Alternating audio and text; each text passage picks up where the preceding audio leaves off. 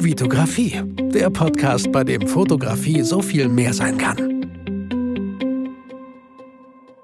Hi, mein Name ist Vitali Brickmann und ich freue mich, dass du wieder in einer weiteren Podcast-Folge dabei bist. Herzlich willkommen. Diese Podcast-Folge 298 wird eine QA-Podcast-Folge.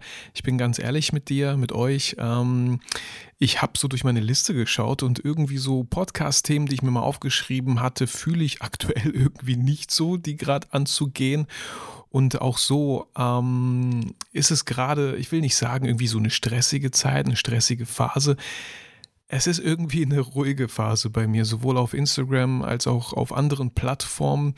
Und ähm, ich will nicht sagen, ich musste mich zwingen, mich hier hinzusetzen und diesen Podcast aufzunehmen. Ich nehme wirklich sehr gerne einen Podcast auf. Ich, ich mag das total, mich hier hinzusetzen, mir Gedanken vorher zu machen, mir zu überlegen, was für eine Folge nehme ich auf, was möchte ich Leuten mitgeben.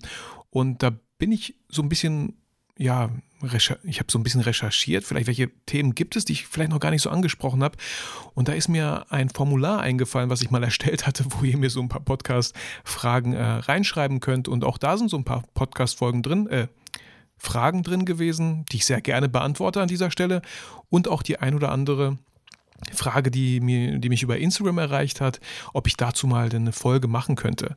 Und ähm, da habe ich so ein paar Fragen hier aufgeschnappt, würde die gerne beantworten. Also vielleicht wird so eine, so eine äh, QA-Quick-Folge hier bezüglich verschiedener Themen ja, die, die ich sehr gerne anspreche und um euch da einfach zu mitzugeben, wie mache ich das und wie denke ich darüber. Und ähm, ich würde einfach mal zur Abwechslung direkt mit der ersten Frage starten. Und die erste Frage über Instagram kam äh, von Nadine und ähm, es ging so ein bisschen um Preisgestaltung. Und sie hat geschrieben, ähm, ich hätte eine Frage für den Podcast beziehungsweise eine Anregung, die vielleicht den einen oder anderen auch interessiert. Ich hoffe, ich habe es nirgends überhört, aber ich glaube, so genau war das bisher kein Thema im Podcast. Ähm, und zwar würde mich deine Meinung zur Preisgestaltung interessieren. Findest du es sinnvoller, Paketpreise anzubieten, fünf Bilder, zehn Bilder etc. oder lieber einen Festpreis, der alle entstandenen Fotos beinhaltet? Ähm, Nadine, erstmal vielen Dank für diese Frage. Ähm, das regeln viele Fotografen unterschiedlich. Ähm, ich verstehe es total, Paketpreise anzubieten. Auf der einen Seite macht es für den Kunden erstmal total einfach. Ähm, das ist der Preis, wenn du fünf Bilder haben willst. Das ist der Preis, wenn du zehn Bilder haben willst. Ähm, und auf der anderen Seite ist immer, immer Vor- und Nachteile. Der, der Vorteil ist, der Kunde hat direkt einen Preis. So, okay, das bezahle ich und das bekomme ich. Ähm, ich als Kunde hätte dann das Gefühl ganz oft, äh, was ist denn, wenn mehr Bilder entstehen? Okay, ich sage jetzt zehn Bilder, aber hm, vielleicht würde ich doch gerne noch mehr Bilder. Und klar verstehe ich auch das Konzept, wenn man, wenn man das so macht, dann muss man halt für die weiteren Bilder natürlich zahlen. Ich persönlich mache das nicht. Warum nicht? Weil ich persönlich, ist alles hier subjektiv meine Meinung und auch natürlich meine Erfahrungswerte, ich habe gerne Projekte auch abgeschlossen. Ich ähm, habe oft ein Shooting, kurzer Spoiler an der Stelle, ich mache keine Paketpreise. Ich schaue immer so, äh, ganz oft ist es ein Shooting zwischen 60 oder 90 äh, Minuten und ich schicke gerne alle Bilder, die ich gut finde. Ähm, und dann sage ich auch oft gerne, äh, wenn du da so drei, drei bis fünf Bilder hast, die du besonders gut, die dir besonders gut gefallen, kann ich, wenn nötig, auch eine, ähm, eine leichte Bildretusche machen, ja, weil das, weil das vielleicht die Bilder sind, die man doch äh, gerne auf LinkedIn benutzt oder als Profilbild hier und da mal benutzt. Aber ich fände es irgendwie total schade, wenn viele Bilder halt gar nicht geschickt werden, obwohl ich die alle gut finde. Jetzt könnte ich natürlich an der Stelle mir denken, okay, ähm, Wäre ja cool, wenn ich noch viel weitere Bilder habe. Dann habe ich ja nochmal Potenzial, dass mein Kunde diese Bilder auch haben möchte und einfach nochmal mehr draufzahlt. Ähm, aber wie schon gesagt, ich bin jemand, der gerne auch Projekte abgeschlossen hat. Ich schicke die Bilder ganz oft, gefallen die Bilder auch so schon ohne Retusche und alle beiden Seiten sind happy. Ich bin happy, der Kunde ist happy und das Projekt ist abgeschlossen. Ich bin jemand, der es gerne sich natürlich auch an manchen Stellen einfach macht, der es auch gerne unkompliziert macht. Und daher finde ich diese Vorgehensweise, wie ich sie mache, wir haben ein Shooting, ich schicke alle Bilder, die ich persönlich gut finde, äh, rum. Und wie gesagt, wenn es dann noch so drei, fünf Bilder gibt, die du besonders gut findest, aber vielleicht der ein oder andere Pickel da ist, äh, retuschiere ich den sehr gerne weg. Ansonsten wenn, wenn, wenn viel mehr Bilder retuschiert wurden, ne, wenn der Kunde möchte, dass voll viele Bilder retuschiert werden, ey, dann wird es auf jeden Fall teurer. Oder ganz viele äh, Kunden haben meistens auch selber so ein bisschen die Kenntnis und können die nochmal so ein bisschen leicht retuschieren. Also entweder zahlen die mich dafür, dass ich das retuschiere, oder die machen halt äh, selber. Ähm, damit bin ich auch bisher ganz gut gefahren. So, ich verstehe vollkommen das andere Konzept, fünf Bilder, zehn Bilder und natürlich zu hoffen, dass der Kunde am besten 25 Bilder äh, bestellt. Das ist für mich so ein bisschen, nur ganz bisschen versteckte Kosten, so, die der Kunde vielleicht nicht direkt sieht. Er denkt, wow, cool, cooler Preis, 10 Bilder, reicht erstmal, dann will man mehr und auf einmal muss man pro Bild irgendwie gefühlt 20 Euro nochmal draufzahlen. Ähm, kann man machen, muss jeder für sich selber entscheiden. Ich mache es persönlich nicht so, weil ich einfach äh, keine Notwendigkeit darin sehe. Ich möchte Projekte abgeschlossen haben und dann ist das Thema durch. Und äh, falls die Person nochmal irgendwann mal neue Bilder braucht, dann können wir doch gerne nochmal ein neues Shooting vereinbaren. So viel zu der Frage, Nadine. Vielen Dank für die Frage. Ich hoffe, du bist mit der Antwort auch zufrieden und kannst daraus für dich etwas mitnehmen. Ansonsten halt einfach mal Sachen probieren. Wenn das für euch funktioniert und ihr das total gut findet, ähm, ey, bin ich voll dabei so. Das kann ja auch funktionieren. Ich habe es nur nie so gemacht und werde es wahrscheinlich auch so nicht machen.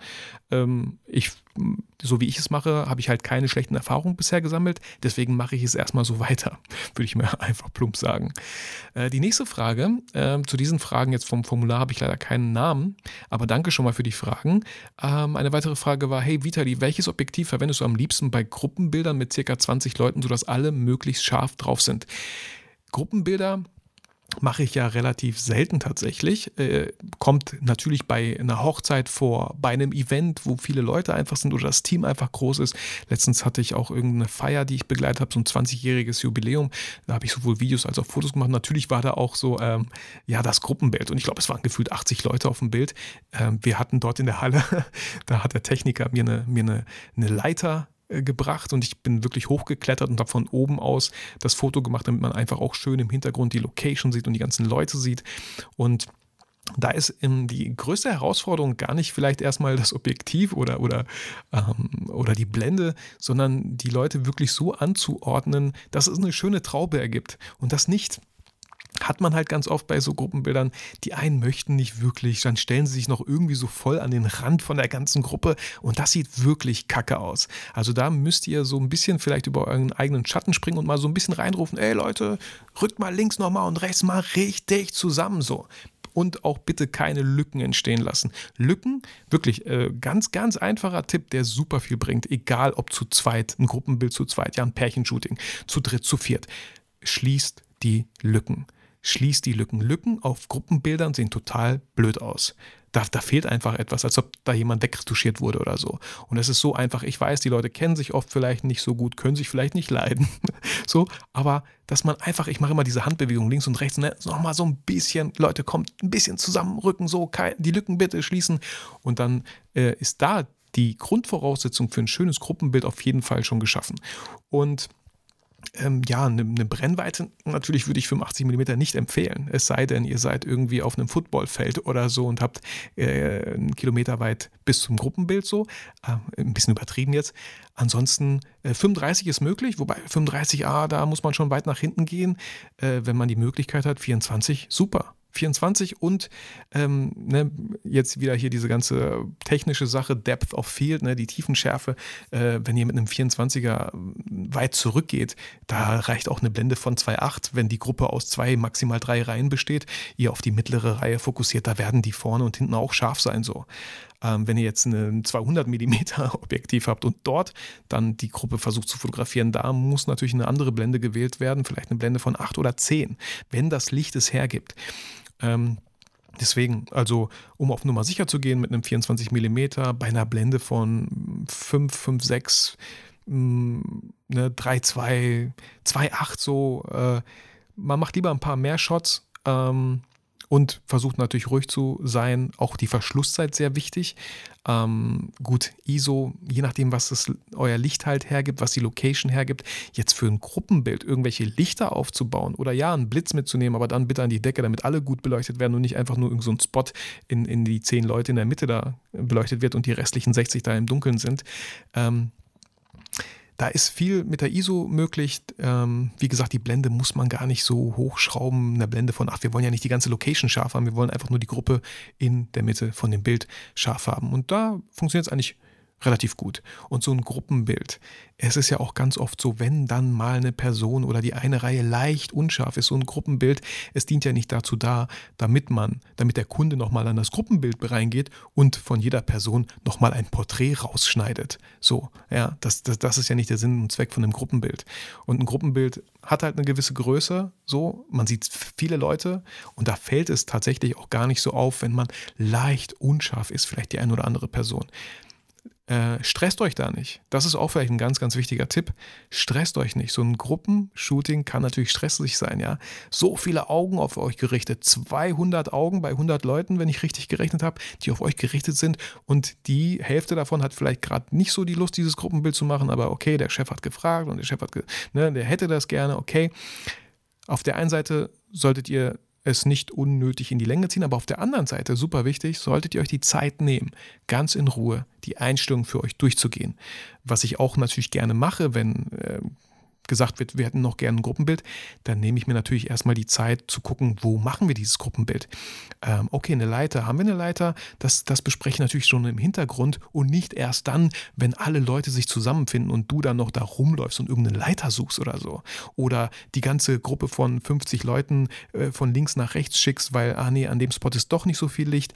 Man kann das ja schon so ein bisschen abschätzen erstmal vielleicht nur mit einer Person, die dann ungefähr diesen Raum vielleicht erstmal abläuft und man guckt, oh, hier ist überall gutes Licht oder hier ist überall schlechtes Licht. Lass uns nochmal gucken, wo wir das Gruppenbild machen. Also da kann man auch schon viel Vorbereitung machen, bevor die ganze Gruppe dann dasteht und äh, einfach Stress ausgelöst wird, indem die Leute dann von dir jetzt ähm, ein richtig gutes Bild erwarten. So, das vielleicht an der Stelle. Ähm, weitere Frage ist, äh, welche Videoschnitt bzw. Bearbeitungssoftware für den Einstieg empfehlenswert ist. Ähm, Videoschnitt empfehlenswert, also ich selber nutze Premiere, Adobe Premiere Pro, äh, schon sehr lange und sehr gerne. Ähm, kostet natürlich etwas in dem Adobe-Abo, äh, wo dann alles drin ist. Das finde ich auch ein bisschen schade. Ja, man hat einmal dieses, dieses äh, Abo für Fotografen mit Lightroom und Photoshop. Kostet, ich kenne die aktuellen Preise nicht, aber gefühlt kostet das so vielleicht 20 Euro, 25, mm, als Student noch mal ein bisschen weniger. Und dann ist die nächstmögliche äh, Staffelung das ganze Paket zu kaufen für gefühlt 60 Euro oder 50 Euro, wenn man Student ist oder so. Ähm, das finde ich, ist halt so, aber ich finde es ein bisschen schade, weil ich möchte einfach nur noch Premiere nutzen und vielleicht den Encoder und vielleicht noch After Effects, das war's. Aber die ganzen anderen 20 Programme, die Adobe da hat, in diesem ganzen Full-Paket, die nutze ich ja gar nicht. Da finde ich schade, dass sie vielleicht nicht noch so ein Zwischending gemacht haben für Videografen. Vielleicht kommt das noch, vielleicht wahrscheinlich nicht. Aber äh, an der Stelle zahle ich natürlich den Betrag sehr gerne, weil es einfach, das ist mein Job. Das sind einfach Kosten, die mein Unternehmen trägt. Ähm, ohne Videoschnitt kann ich keine Aufträge annehmen, kann ich keine Aufträge schneiden, kann ich nicht arbeiten. So, natürlich ist das einfach ein Invest dafür. Als, als äh, erstmal so als Hobby zu starten, äh, kann ich total DaVinci empfehlen. DaVinci ist kostenlos. Man sollte, ja, man, es dauert halt mit jeder Software, sich da so ein bisschen einzuarbeiten, aber das ist verrückt, was DaVinci kann, dafür, dass es kostenlos ist. Also DaVinci Resolve nennt sich das. Ähm, absolut empfehlenswert. Absolut. Ähm, ich bin jetzt kein Experte, kein Profi darin. Am Ende ist jede Schnittsoftware sehr ähnlich. Bei Adobe, äh, bei Premiere habe ich zum Beispiel die schöne Verknüpfung mit After Effects. Ja, wenn coole Templates in After Effects gebaut sind, dann kann ich die ohne Probleme in Premiere einfügen. Äh, kann man auch bei DaVinci Resolve so machen, aber dann wird es ein bisschen komplizierter und ein paar Handgriffe mehr sind nötig. Genau, aber das ist so die, die beiden Schnittprogramme, die ich auf jeden Fall empfehlen kann. Oder klar, Final Cut kann ich auch natürlich empfehlen. Auch eine tolle Schnittsoftware für, für, für Mac für Apple-Geräte. Äh, kostet dann einmalig um die 300 Euro so, aber halt nicht empfehlenswert, wenn man so als Einsteiger erstmal gucken will, ist das überhaupt was für mich? Ja, so vielleicht man möchte einfach so ein erstes Video schneiden. Da würde ich mir jetzt nicht für 300 Euro direkt eine Software kaufen, die dann am Ende verstaubt und die man dann nicht nutzt und schlimmstenfalls doch zu DaVinci Resolve äh, wechselt, was eigentlich die ganze Zeit kostenlos war. Ähm, genau. Ähm, nächste Frage. Ähm, mir kommt immer vor, ich mache zu viele Bilder bei einem Shooting und dann sitze ich viel zu lange beim Aussortieren. Wie viele Bilder hast du so nach circa einem einfachen Porträtshooting? Ähm, erstens, du bist damit nicht alleine, kenne ich, ich kenne das Gefühl so. Ähm, nach einem Porträtshooting, boah, kommt so ein bisschen drauf an. Wie oft haben wir die Location gewechselt? Wie oft haben wir das Outfit gewechselt? Äh, sind wir voll im Flow? Da können bei mir nach 45 Minuten auch mal so 600, 800 Bilder entstehen, glaube ich. Ich bin teilweise manchmal selber überrascht. What? Okay, krass, doch so viele. Ähm, Finde ich im ersten Moment gar nicht schlimm. Man könnte jetzt sagen, okay, äh, mach doch viel bewusster während dem Shooting Fotos. Ich persönlich finde es aber schade, manchmal bin ich halt so drin und mache dann lieber mehr Fotos, weil es einfach nur so Nuancen sind im Gesicht, ja, nur Nuancen vom Blick in die Kamera oder dran vorbei, nur Nuancen sind in der Bewegung, so. Und und je mehr Bilder ich mache von dem Shooting, umso eine bessere Auswahl habe ich dann tatsächlich. So, ich möchte mir nicht den Stress machen vor Ort, ähm, ich sag mal entspannter zu fotografieren, bewusster zu fotografieren und mich dann später eben in der Postproduktion zu ärgern, dass kein gescheites Bild dabei ist. Das zwischen Bild A und B, wenn es jetzt noch das eine Bild dazwischen gebe, das wäre perfekt, habe ich aber nicht gemacht, weil ich einfach in Ruhe fotografiert habe und äh, dieses Mal nicht so viele Bilder in der Postproduktion haben wollte. Ja, das das wäre Quatsch, weil wir haben die Möglichkeit, warum nutzen wir sie nicht? Wir haben eine SD-Karte mit äh, 128 GB, warum nutzen wir das nicht einfach? So. Haben ist immer besser als brauchen. Regel Nummer eins für Fotografen und Videografen. Wenn ihr achtsamer fotografieren wollt, ist es auch eine super schöne Möglichkeit. Dann solltet ihr aber vielleicht das auch mit dem Model vorher absprechen oder ihr habt eine gewisse Idee, Idee im Kopf. Habe ich ja auch schon ganz oft erlebt. Da muss ich immer an Jens Burger denken. Ich weiß nicht, ob ihr diesen Fotografen noch kennt. Letztens auch bei der Fotopia äh, getroffen. Ähm, er hatte mal so einen Vortrag bei uns im Cinemax in Bielefeld. Ähm, er hatte so eine Idee. Das Model kam, hatte irgendwie zwei Stunden Anfahrt. Das Model kam, er hatte die Idee und er hat das Bild gemacht und das Bild war eigentlich fertig. Es war eigentlich nur dieses eine Bild, wollte er haben. fertig. So, aber dann hat er gesagt, ich kann dem Model jetzt doch nicht sagen, das war's und sie kann wieder zwei Stunden zurückfahren. Natürlich haben die noch öfter geshootet, aber so geht's halt auch. Man hat eine gewisse Idee und dann muss man eigentlich nur noch den Auslöser drücken. So. Nicht meine Art, so. Ich mag es total, in diesem Flow zu sein. Äh, vielleicht auch eine, eine coole Bluetooth-Box mitzunehmen, coole Musik einzuschalten und irgendwie, ja, das ist, gehört ja genauso dazu, das Shooting wie die Postproduktion gehört ja genauso dazu und deswegen auch Spaß während dem Shooting zu haben, voll im Flow zu sein. Also macht mir persönlich super viel Spaß. Das letzte Shooting, was ich hatte, war zum Beispiel mit Sunny, äh, einer Schauspielerin, hat unglaublich viel Spaß gemacht. Da sind, glaube ich, echt super viele Bilder entstanden. Ähm, super viele Bilder, die, die, wo, wo ich auch immer denke, so, boah, ich kann doch nicht eine Auswahl dann am Ende, ganz kurz, wenn wir dann 600 800 Bilder haben, dann sind es meistens so 60, also 10 Prozent, die ich dann wirklich gut finde. Und das ist voll okay so. Jetzt könnte man sagen, äh, 90 Prozent schmeißt du weg, warum, äh, was soll das? Also voll nicht, ähm, wie sagt man, voll nicht nachhaltig. Ey, kann sein, keine Ahnung. Aktuell ist es mein Workflow, dafür sind aber die 60, 80 Bilder, die ich dann gewählt habe, sind gut. So. Und das ist voll okay, voll normal. Manchmal testet man auch Sachen aus, funktionieren nicht so. Ähm, dann kann man gleich die ganze Serie von, von 50 Bildern wegschmeißen, weil es einfach nicht funktioniert hat. Man hat da was versucht und keins der Bilder funktioniert, weil man irgendwie in einem schlechten Licht stand oder so. Oder der Hintergrund doch falsch gewählt war oder man hat irgendwas übersehen oder so. Dann ist es auch so. Aber ja, äh, wichtig danach, wenn man, also erstmal gar nicht schlimm, wenn man so viele Bilder hat, umso wichtiger wird es, dass man dann in der Postproduktion da wirklich äh, vielleicht ein bisschen strenger mit sich selber ist, mit seiner Auswahl ist, dass man nicht bei jedem Bild sagt, oh, welches ist jetzt besser, A oder B? Ah, das. Ah, welches ist besser, B oder C? Äh, das, C oder ja, das, da verliert man super viel Zeit. Auch bei Hochzeiten, ähm, ich weiß gar nicht, wo, wie viele Bilder bei meiner letzten Hochzeit entstanden sind, wo ich, glaube ich, 10, 12 Stunden unterwegs war. Das waren schon 4.000, 6.000, glaube ich. So. Und da klar, ich könnte eine Woche damit verbringen, aber ich könnte auch einfach fokussiert vier Stunden vielleicht damit verbringen oder äh, und das, das, übt man, das ist halt Übungssache. So. Auch sich selber, ja, dieses Selbstbewusstsein zu haben, das, was ich auswähle, das wird schon richtig sein, das wird, das wird mir gefallen. Und nicht diese Angst haben, dass man jetzt ganz viele Bilder, die vielleicht doch gut waren, aussortiert hat. Dass die nicht, dass, dass die kein Sternchen bekommen haben. So, ja, da nehme ich auch immer wieder gerne den Vergleich zur Schauspielausbildung, die ich gemacht habe. Äh, da war auch die erste Regel immer so, wenn du einen Fehler machst, dann zeig ihn nicht. einmal das, aber eigentlich wollte ich auf ein ganz anderes hinaus. Das Publikum, genau, wenn man einen Fehler macht, zeig ihn nicht, weil das Publikum kennt doch meistens das Stück nicht. Die kennen doch meistens gar nicht den Ablauf, die wissen doch gar nicht, was kommt. Das heißt, vorsichtig gesagt, die Kunden wissen doch gar nicht, was die anderen 90 Prozent der Bilder waren. Und manche Kunden, ganz ehrlich, wollen es auch gar nicht wissen. Das ist ja, finde ich, als Kunde, wenn ich dich als Fotografen buche, dein Job, aus diesen Bildern einfach die schönsten und besten, wo ich mich gut finde. Natürlich solltest du die Bilder auch gut finden. Aber das sehe ich auch äh, oft auf Social Media, auf Instagram. Das sind teilweise Bilder von Models, wo ich mir denke, wo ich mir denke, wenn ich das Model wäre, würde ich persönlich dieses Bild nicht gut finden von mir. So, dass man auch ein Gefühl dafür entwickelt. Und das kann man nur, glaube ich, wenn man die Person kennenlernt. Und ich meine hier nicht, sich mit, der, mit dem Model hinzusetzen und dann gemeinsam die Bildauswahl zu machen. Habe ich mal gemacht, mache ich nie wieder. Warum nicht? Weil ich einfach in diesem Flow bin, die Bilder auszusortieren, super schnell bin. Aber wenn das Model mit drauf schaut, habe ich voll das schlechte Gewissen. So, die denkt so, boah, der geht ja einfach über die Bilder, der guckt sich ja gar kein Bild richtig an. Nein, ich habe das einfach, ich habe das einfach unglaublich lange Zeit geübt, dass ich relativ schnell weiß, welches Bild ich gut finde und welches nicht.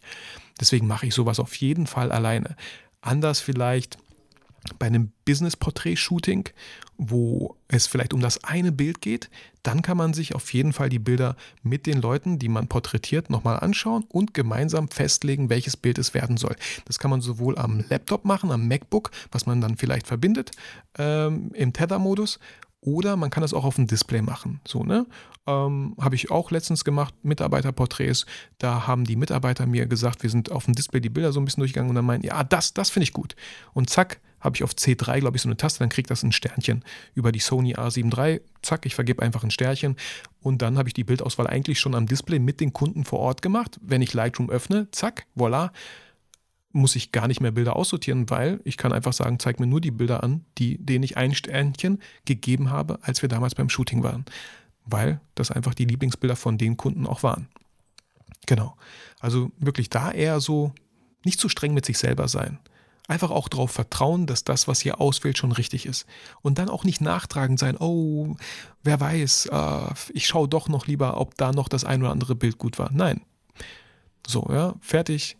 Einfach, einfach durchziehen und das auch dann aushalten dass das wirklich die besten Bilder sind, die ihr ausgesucht habt. Also dadurch werdet ihr halt schneller. Wenn ihr mehr Zeit habt, dann macht es gerne anders. Aber wenn ihr schnell werden wollt, dann macht so. Ähm, genau, nächste Frage ist, ähm, welche Auflösung haben deine Bilder meist nach dem Abspeichern. Ich denke, meine sind manchmal viel zu groß, was eine eigentlich unnötig ist, oder? Danke dir. Ähm, ich sage ich immer wieder gerne, äh, ich fotografiere zu 99 Prozent natürlich in RAW, aber im komprimierten RAW.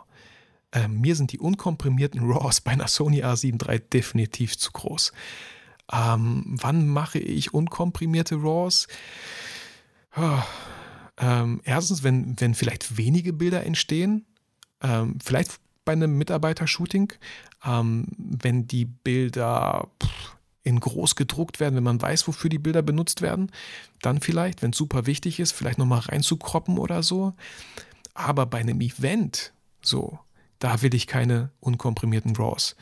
Das ist so viel, ja, das ist gefühlt, komprimiertes RAW ist, glaube ich, 10, 15 Megabyte groß und unkomprimiert 30 Megabyte groß oder, oder noch mehr.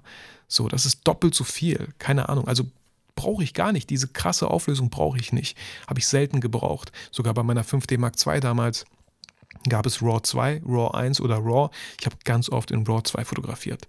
So, okay, man kann RAW 1 fotografieren, aber man muss nicht unbedingt immer in der besten und größten Auflösung drucken. Vor allem nicht für Kunden, ähm, wo die Bilder meistens, hey, das Höchste, was gedruckt wird, ist DIN A1 so.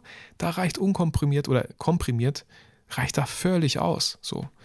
Ähm, genau. Also so mache ich das zum Beispiel. Äh, ne? Könnt ihr machen, müsst ihr natürlich nicht. Nicht, dass ihr dann später Ärger kriegt und der Kunde mocht, wollte das doch auf Kinoleinwand drucken und so, und dann fehlt da ein bisschen Auflösung. Dann, ähm, genau, bitte dann nicht auf meinen Podcast-Folge hier berufen, sondern äh, da in Eigenverantwortung gehen. Genau. Und äh, die letzte Frage, äh, was ist das Minimum an Kamera, das man haben sollte, um beruflich als Hochzeitsfotograf zu starten? Ich liebäuge mit der EOS RP. Ähm, technische Fragen bin ich aktuell tatsächlich irgendwie raus. Ähm, wer, mich, wer, mir, wer mir schon länger folgt, der weiß, ich habe sieben Jahre lang mit der 5D Mark II fotografiert, jetzt auch schon wieder fünf oder, oder sieben Jahre, weiß ich gar nicht, mit der Sony A7 III. Ähm, ich weiß gar nicht, was es da so alles gibt draußen. Ähm, auf der einen Seite finde ich, wenn man wirklich Sachen beruflich machen möchte, professionell, sollte man sich nicht irgendwie eine Kamera für 400 Euro mit Kit-Objektiv holen. Als Hobby total gut, um mal reinzukommen, total okay. Vor allem das Kit-Objektiv ist wirklich, ich weiß nicht, ob sich da viel verändert hat heutzutage, aber so ein Kit-Objektiv ist wirklich nicht gut. Eine Festbrennweite mit einer Blende von 1,8, 1,4, 1,2 muss es gar nicht sein, ist unglaublich teuer, aber 1,4 oder 1,8 wirkt schon echt sehr professionell. Wenn man dann noch eine Vollformatkamera hat, wirkt einfach nochmal professioneller. Ähm, wobei auch da gibt es super viele Beispiele, wo man ganz oft gar nicht mal den Unterschied sieht. War das jetzt mit einer Vollformat oder mit einem APS-C-Sensor? So, auch da kommt es natürlich auf das Objektiv an, auf die Brennweite, ähm, ne, mit, dem, mit dem Kropffaktor und so. Ähm, hey, was ist das Minimum? Also 500 Euro sind auf jeden Fall Minimum. Vielleicht darf man aber auch 1000 bis 2000 ausgeben, wenn es wirklich beruflich genutzt wird. Weil das ja auch wieder so eine Mindset-Frage ist. Ihr kauft euch etwas, womit ihr Geld verdienen wollt. Wie könnt ihr gewisse Preise bei Kunden abrufen, wenn noch nicht mal das Equipment so teuer ist? Ja? Ähm, wenn, wenn ihr noch nicht mal einen Invest getätigt habt in das Equipment. Und Achtung, ich meine hier nicht die teuerste Kamera und am besten fünf Objektive haben und die teuersten Objektive. Dadurch werden eure Bilder nicht besser. So. Deswegen ist es ein bisschen schwer zu beantworten, diese Frage. Ähm, ich, ne, das, wenn, wenn man jetzt einen Hochzeitsanfänger schicken würde mit 20.000 Euro Equipment und mich losschicken würde mit meiner Canon 1000D und dem 50mm 1.8, ich glaube, einfach mal so geschätzt, meine Bilder werden vielleicht besser sein. Also da bringt dir das 20.000 Euro Equipment absolut gar nichts. Die, die, die, die beiden Augen, die man hat, ja, die kreative Verständnis des Lichtsehens. Also gibt es viele, viele wichtigere Sachen, ähm, die man vorher lernen sollte. Und die darf man gerne erstmal mit einem günstigen Equipment lernen. So. Und wie gesagt, hier echt ein großer Game Changer. Finger weg von irgendwelchen Kit-Objektiven. So, damit wird man nicht wirklich glücklich. Muss man jetzt ein 800 Euro Zoom-Objektiv kaufen? Nein. Man kann auch für 100 Euro ein 50 mm 1.8 kaufen und damit einfach mal schauen, was damit möglich ist. Und dann vielleicht im nächsten Step, hey, für 500, 600 Euro ein 35 mm 1.4 Objektiv oder ein 24 mm 1.4, je nachdem, so, was für eine Kamera man wieder hat. Ist das Vollformat, ist das, ist das eher APS-C? Genau, sowas kann, ich halt empfehlen. Und ähm, ja, auch ein bisschen oberflächlich das Thema, aber wenn man halt als Hochzeitsfotograf gebucht wird und da ist auch ein gewisser Preis dahinter, den die Kunden zahlen, sieht es natürlich ein bisschen doof aus, wenn man da irgendwie mit einer kleinen Kamera und einem Plastikbecher äh, als Linse so auftaucht. Wenn keiner der Hochzeitsgesellschaft sich mit Fotografie auskennt, Glück gehabt. Aber wenn der ein oder andere mal schaut, kriegt man auch mal vielleicht einen dummen Kommentar ab, was gar nicht so schlimm ist. Weil am Ende sind es wirklich die Bilder. Wenn die Bilder gut sind, ist doch alles fein, ist doch alles cool. So, macht euch da keinen Stress. Und hier nochmal der Hinweis: so, ihr müsst euch auch nicht direkt irgendwas kaufen. Ihr könnt euch auch immer Sachen leihen und schauen, wie ihr damit klarkommt. So, auch sehr wichtig. Gut. Das war so eine Quick QA, die knapp 30 Minuten ging. Ähm, wenn ihr äh, weitere Fragen habt oder Inspiration für weitere Podcast-Folgen, hey, immer gerne her damit, weil auch ich habe manchmal Tage, wo mir nichts einfällt, wo ich irgendwie äh, durch meine Notizen blättere und schaue, ah, irgendwie, nee, fühle ich davon nichts. Aber vielleicht ist dann von euch die ein oder andere Anregung, wo ich sage, yes, das ist ein cooles Thema, wo mir direkt dazu was einfällt. Also, vielen Dank für die ganzen Fragen, denn ohne diese Fragen gäbe es diese QA hier nicht. Ähm, dann gibt es wahrscheinlich irgendeine andere Podcast-Folge. Gut, äh, ja, vielen Dank für deine Zeit. Ähm, wenn dir diese Folge gefallen hat, würde ich mich natürlich über eine Bewertung freuen auf iTunes, auf Spotify. Auch da kann man äh, Sternchen vergeben, leider keine Rezensionen schreiben, aber auch völlig okay. Äh, ansonsten wünsche ich dir natürlich wie immer ein schönes Wochenende, fühle dich motiviert und inspiriert. Vergiss aber niemals, warum du eigentlich fotografierst.